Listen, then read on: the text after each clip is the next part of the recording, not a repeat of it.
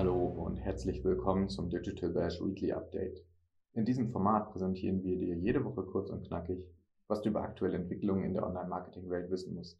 Ich bin Niklas Jewanzig aus der Online-Marketing.de Redaktion und gebe dir heute ein paar der wichtigsten News der Woche an die Hand. TikTok steht in der Kritik.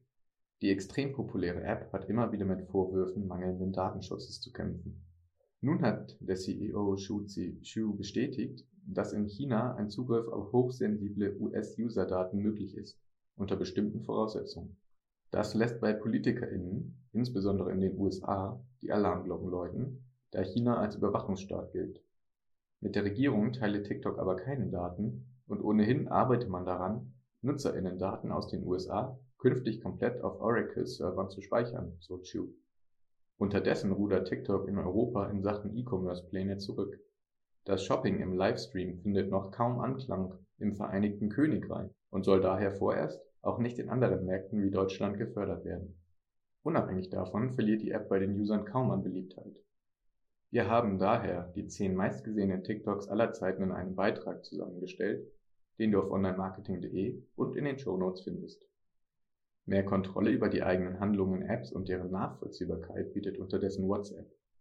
Die beliebte Messaging-App führt bald die Option ein, den Online-Status zu verbergen. Damit lässt sich nicht mehr nur die zuletzt Online-Anzeige verwalten. Ein weiteres neues In-App-Feature gibt es auch bei Spotify, der Streamingdienst launcht In-App-Podcast-Tools, die das Aufnehmen und Bearbeiten von Episoden unmittelbar in der App möglich machen. In einem Wochenrückblick darf auch Google meist nicht fehlen.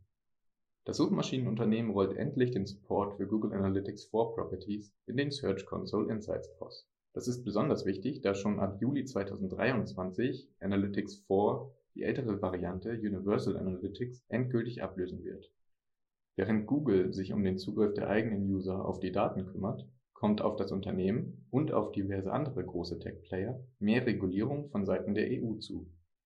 Denn das EU-Parlament hat nun offiziell die Einführung des Digital Markets Act und des Digital Services Act bestätigt. Für Konzerne wie Alphabet, Meta, Microsoft und Co. bedeutet das unter anderem eine schärfere Kontrolle und die Notwendigkeit, Dienste für andere zu öffnen die Gesetze sind Teil eines Digitalkontrollpakets, das, insbesondere im Interesse der User und des fairen Wettbewerbs, die großen Tech-Unternehmen deutlich stärker in die Verantwortung zieht. Ein weiteres Thema, dessen sich die EU möglicherweise in Zukunft annehmen muss, ist die Werbung auf Sperrbildschirmen mobiler Geräte, denn die könnte sich bald ausbreiten, weil Unternehmen sich auf Lockscreen-Inhalte spezialisieren. Werbung auf dem Sperrbildschirm. Geht das zu weit?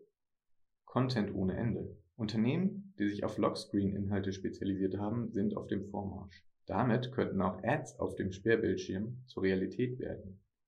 Ein noch nicht umfassend genutztes Inventarfeld soll in Anspruch genommen und teilweise auch monetarisiert werden. Das dürfte User verärgern, könnte aber auch einige Vorteile bieten, sogar für die NutzerInnen. Ein nettes Hintergrundbild, die Uhrzeit, das Wetter, ein paar Benachrichtigungen. So sieht wohl der durchschnittliche Sperrbildschirm vieler Smartphone-User weltweit aus.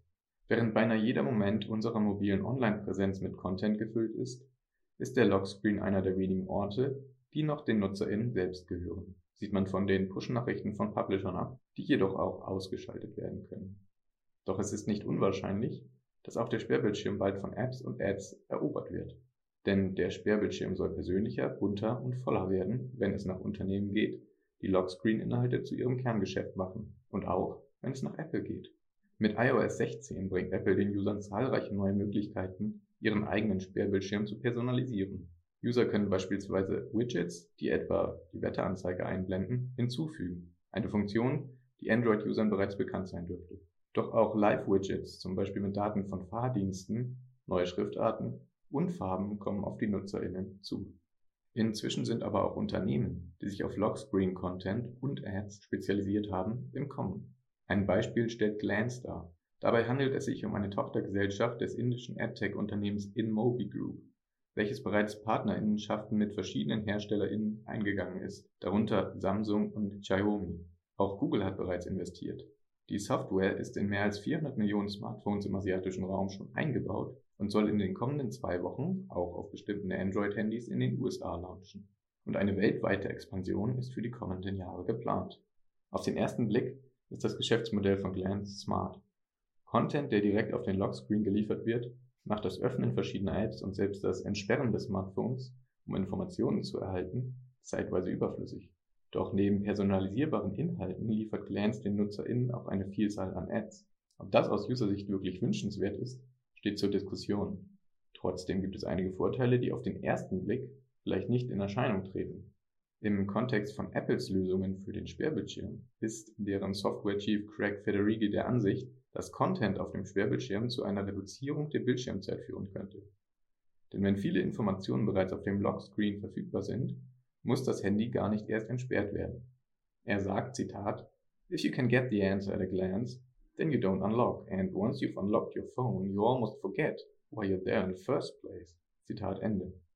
Ein personalisierbarer Lockscreen ist daher per se keine schlechte Idee. Doch die Gestaltung des Sperrbildschirms nicht mehr nur den Usern zu überlassen, sondern die Fläche auch für Apps und Ads zu öffnen, könnte einen Schritt zu weit gehen. Zumindest aus Nutzerinnensicht. Social Apps und Werbeanzeigen könnten User bereits in ihren Bann ziehen, noch bevor diese auf den Bildschirm getippt haben. Gerade bei Ads hat das ein großes Störpotenzial und dürfte zumindest in der EU datenschutzrechtlich auf einige Hürden treffen. Doch auch angesichts des baldigen Wegfalls der Third-Party-Cookies in Chrome und der einschränkenden App-Tracking Transparency von Apple suchen Advertiser neue Werbelösungen und Inventare, um ihre Botschaften möglichst schnell und auffällig an Digital-User zu vermitteln.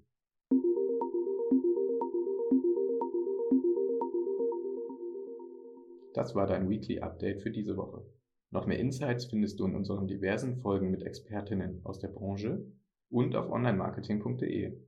Wenn du Anregungen und Feedback für uns hast, schreibe gerne eine Mail an redaktion at onlinemarketing.de oder besuche uns auf Instagram, LinkedIn, Facebook und Twitter. Mein Name ist Niklas Lewandzig und ich freue mich, wenn du nächste Woche wieder zuhörst. Tschüss und ein schönes Wochenende.